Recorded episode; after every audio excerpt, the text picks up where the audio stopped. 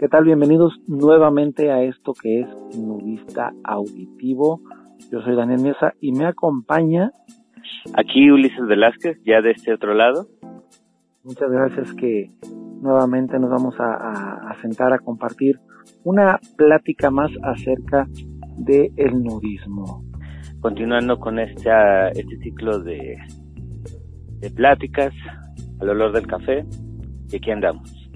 Perfecto. Fíjate que una cosa que quiero comentar antes de, dar inicio con el tema, Ulises, dos cosas principalmente. La primera es que le recordamos y le reiteramos que no pretendemos monetizar ni sacar ningún tipo de beneficio de esta eh, serie de podcast y emisiones. Van con el fin de generar una memoria auditiva para compartir entre todos nosotros y difundir y esclarecer un poco cualquier duda y cuestión obscura que pudiera usted tener acerca del nudismo, sea o no practicante de él. Y la segunda es que me ha sorprendido la respuesta que hemos tenido hasta el día de hoy eh, en relación a los pocos capítulos que llevamos. No, y está súper bien. Uh, me parece que de alguna manera ha sido retomar temas y pues siempre más desde este modo más como conversatorio. Y, y agradable, más digerible. Pero bueno, el tema que tenemos para hoy creo que va a ser bastante interesante y es estar desnudo en casa. ¿Es nudismo? ¿Tú qué piensas, Ulises? Yo creo que sí. Pues Yo creo que sí. Vamos, vamos a comentar este punto, vamos arrancando con esto que es nudista auditivo. Nudista Auditivo, el podcast de experiencias nudistas en diálogo.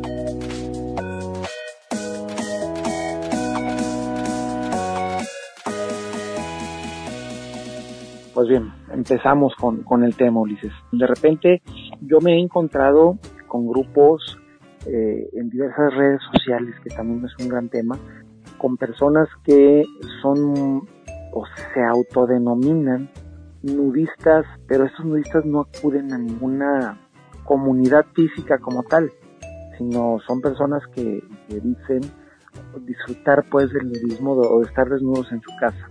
Esta situación eh, podríamos calificarla como nudismo o cómo podríamos denominar esta situación? Pues mira, para mí es, eh, mm, digo, no sé, tengo como situaciones al respecto porque cuando uno platica ya con personas mucho más organizadas o que son líderes de grupos o, tienen una voz pública mucho más este razonada en la mayoría de los casos mencionan de que eso no es nudismo pero yo tengo mis dudas porque pasa que en este momento todavía estamos en un momento de transición entre el, desnudo social, el familiar, el que tiene que ver con, la visibilidad pública, o por lo menos cuando uno alza la voz para mencionarse. Estamos, Sin embargo, estamos con un proceso, es lo que quiero entender, que estamos con un proceso de, estamos preparando una receta nos va a dar el nudismo, pero esta se compone de distintos ingredientes. Y estamos definiendo qué ingredientes va a llevar para darle mejor sabor. Pues para mí de alguna manera sí, porque el, de hecho muchas de las personas que nos están escuchando y que, que se asumen nudistas o, o que en algún momento seguramente los vamos a conocer más en lo próximo, al menos en las conversaciones que he tenido me han dicho que pues su primer acercamiento fue dentro de su hogar, saberse, sentirse cómodo, este, no bajo el criterio de otra persona, sino bajo sí mismos, la, la manera en la que se percibían. Y eso era estando desnudos dentro de su casa. Y, yo creo que, que todos empezamos un poco, ¿no? En que descubres precisamente esa, ese gusto, esa sensación de libertad, esa sensación de plenitud al estar completamente desnudo en tu casa y no por el hecho de que no lo practiques en una comunidad o de forma social, se puede decir que no eres nudista. Cuando el nudista como tal lo comentamos precisamente en el primer capítulo de serie de emisiones de podcast, que efectivamente la cuestión nudismo-naturismo, ¿no? Que el naturismo era pues una cuestión más orientada hacia la filosofía, pero que el nudismo era más este un estilo de vida, una práctica, una ideología quizás, que y va en este sentido yo disfruto estar encuadrado en mi casa, ¿soy nudista? Sí, soy nudista porque lo disfruto. si fuera desde ese punto de vista, ¿no? Sí, es que además creo que, que se rompe con una con una variable que es como una toda persona que digo te levantas, este, la mayoría usa pijama, solamente se desnudan para el baño, vuelven a, se secan, se vuelven a vestir y así ha sido durante el día hasta que se vuelven a, a usan el uniforme, la ropa del trabajo, lo que les toque y vuelven a cambiar otro vestuario para volver, su pijama para volver a dormir.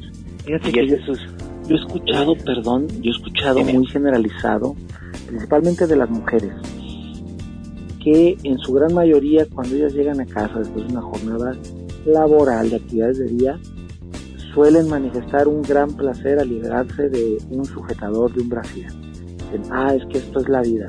Y ahí empieza a lo mejor uno de los placeres que a veces uno también puede sentir cuando te liberas de alguna ropa que te queda un poco ajustada, el uniforme, la ropa interior, y que dices, órale. O esa sensación cuando caminaste mucho tiempo todo el día y te quitas los zapatos y te desnudas los pies y dices, órale, es como que otro rollo, ¿no? Sí, no, de hecho, para mí es una situación como extraña porque yo desde que me acuerdo desde niño nunca me ha gustado este andar con zapatos cuando llegaba a la casa este llegar a la casa era sinónimo automáticamente estuviera quien fuera sacarse los zapatos los calcetines y andar así todo el tiempo. Entonces sí fue como una primera aproximación. Los zapatos es como una cuestión opresora en algunos casos muy necesaria para ciertos terrenos pero ya en la seguridad del hogar era y al día de hoy de, digo yo estoy descalzo este hasta las orejas. Hasta las orejas completamente. Fíjate que efectivamente yo pienso que son esos momentos en que las personas que al final disfrutamos del mismo nos vamos autodescubriendo o percatándonos precisamente de, esas sensaciones, ¿no? Que nos van dando, a cara y sentí muy padre, muy a gusto aquí, pues déjame, voy quitando ahora el pantalón o el short, ahora el saco, la corbata, lo que sea que hayas utilizado durante el día y terminas totalmente desnudo y diciendo, esto es perfecto. Pues no sé, digamos, no sé cómo, cómo cada quien se lo permite o, hace sus propias restricciones, pero... Y eso nos lleva, eso nos lleva a la siguiente, a la siguiente duda y, y acertas, tú te lo llevaste perfecto. ¿Qué lo permite o qué lo restringe en un momento dado? Eh, eh, a veces nos damos cuenta, y yo, yo lo he percibido así, de que practicas el nudismo, te desnudas, disfrutas esta parte, pero si vives solo, una o dos, solo cuando estás solo en casa y no estás con alguien más, o en su defecto, si, tienes una pareja, mientras no existan menores de edad, porque luego es cuando uno empieza como a autocensurar, a restringir, ¿no? Sí, claro. Sí, no, de hecho, este, cuando uno ya ha podido convivir en comunidad y, pues, o sea, uno realmente está fascinado por las historias particulares porque encuentras las coincidencias o las historias totalmente contrarias a lo que uno tiene en sus propios recuerdos. A mí particularmente, este, siempre me gustó la, la sensación del aire, de los elementos.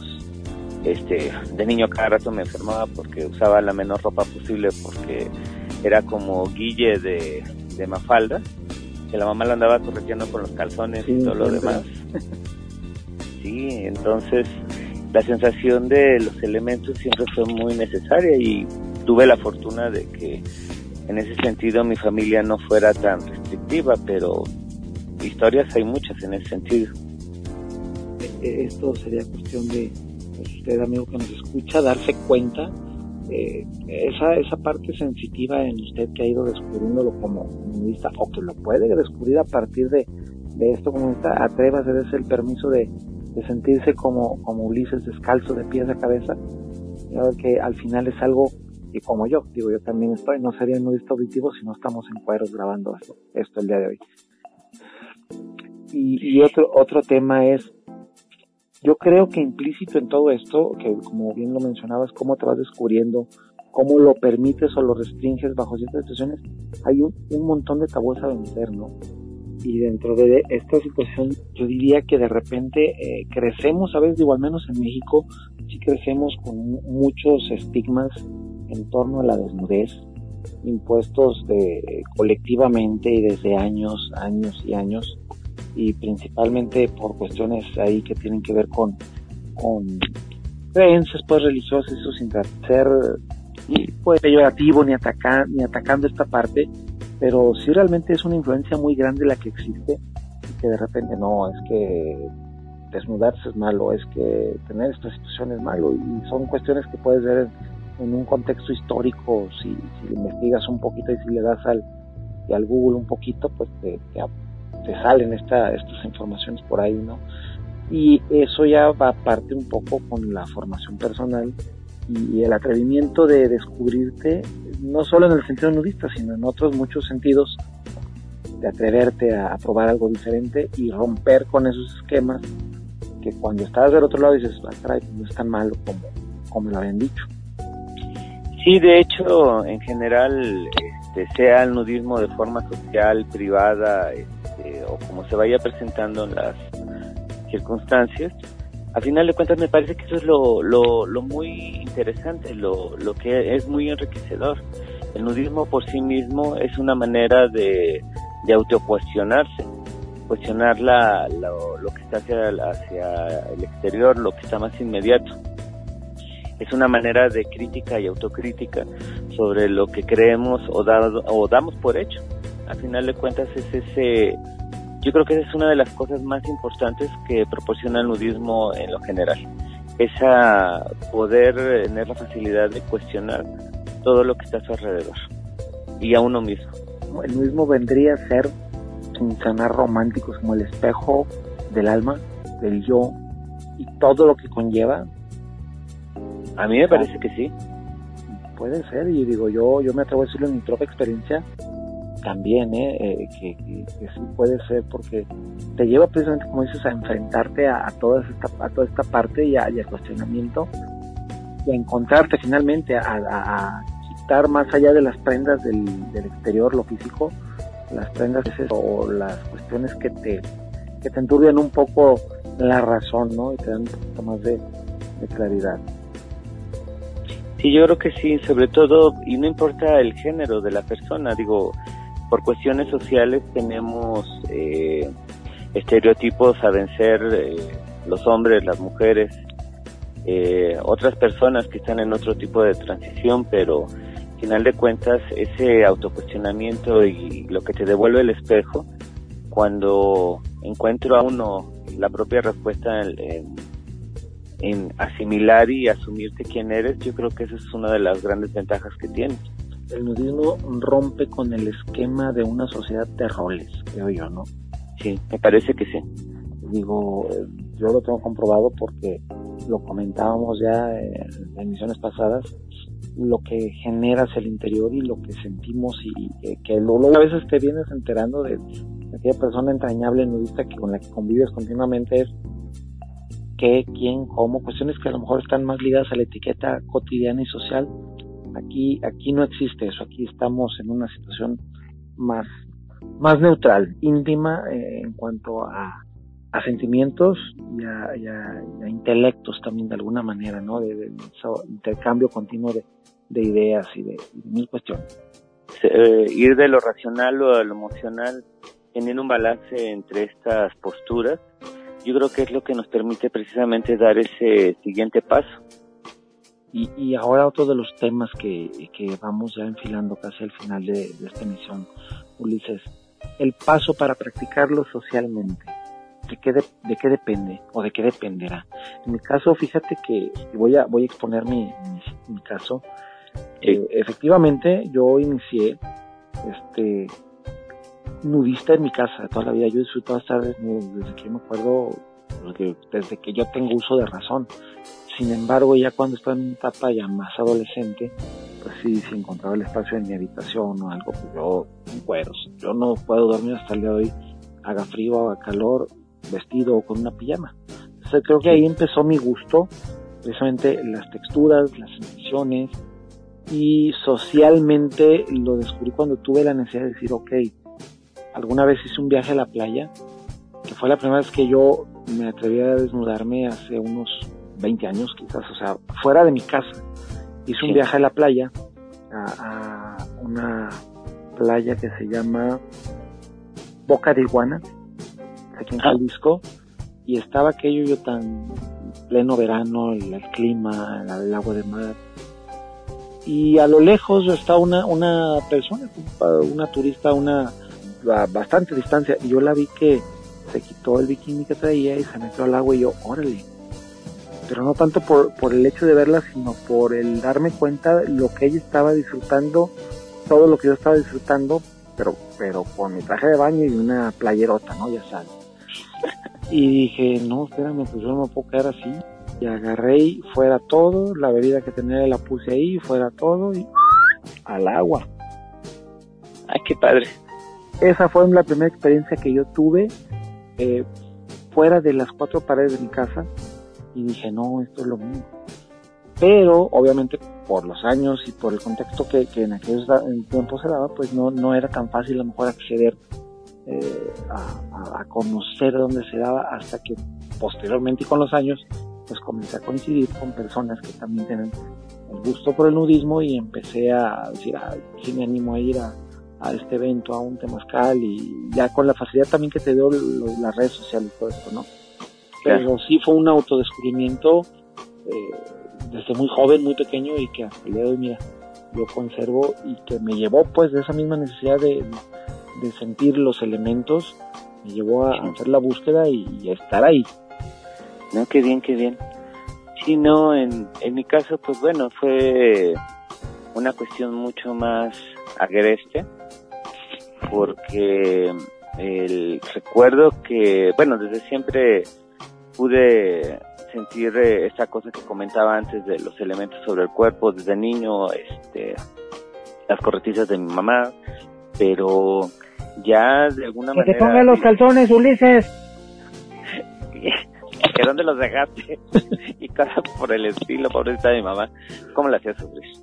Pero ya la, la primera vivencia con extraños donde alguna vez me tocó fue en la en el bachillerato cuando eh, yo accedí al al equipo de lucha olímpica una de las cuestiones que tenía que pasar siempre era de que al terminar del del, del entrenamiento pues te mandaban a bañar y no lo podías evitar. Entonces este, sí recuerdo que la primera vez fue algo intimidante porque yo de hecho no recuerdo si, no, con mis hermanos yo nunca compartí este tipo de vivencias. A lo mejor con mi papá, pero no con mis hermanos.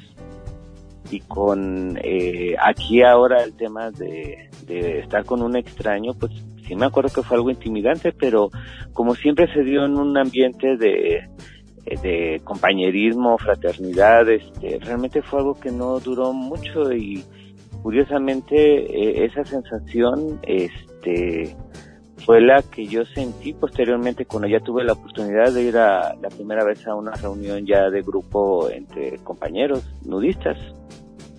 Realmente no hubo tanto esa transición de, de choque, más que esa primera vez de adolescente y desde pues, eso ya tiene algunos años.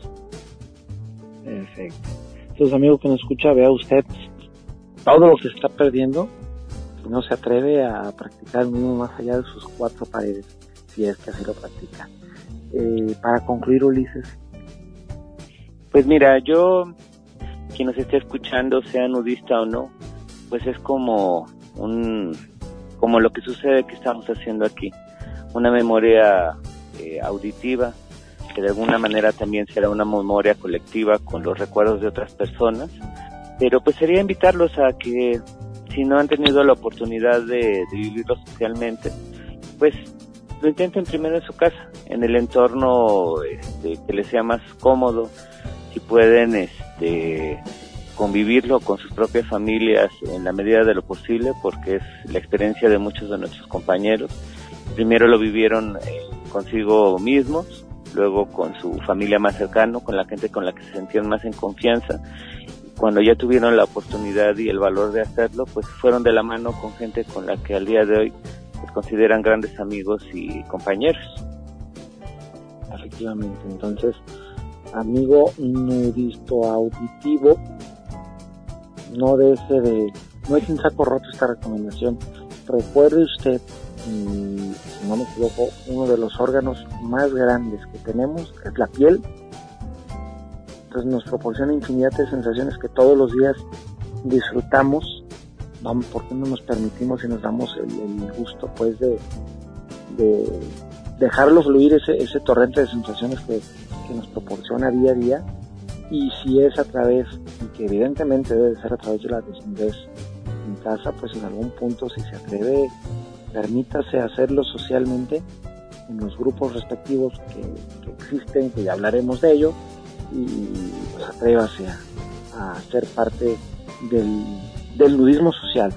Sí, ser parte de esta nuestra comunidad. A ver qué nos a ver que va a estar bien bonito el asunto.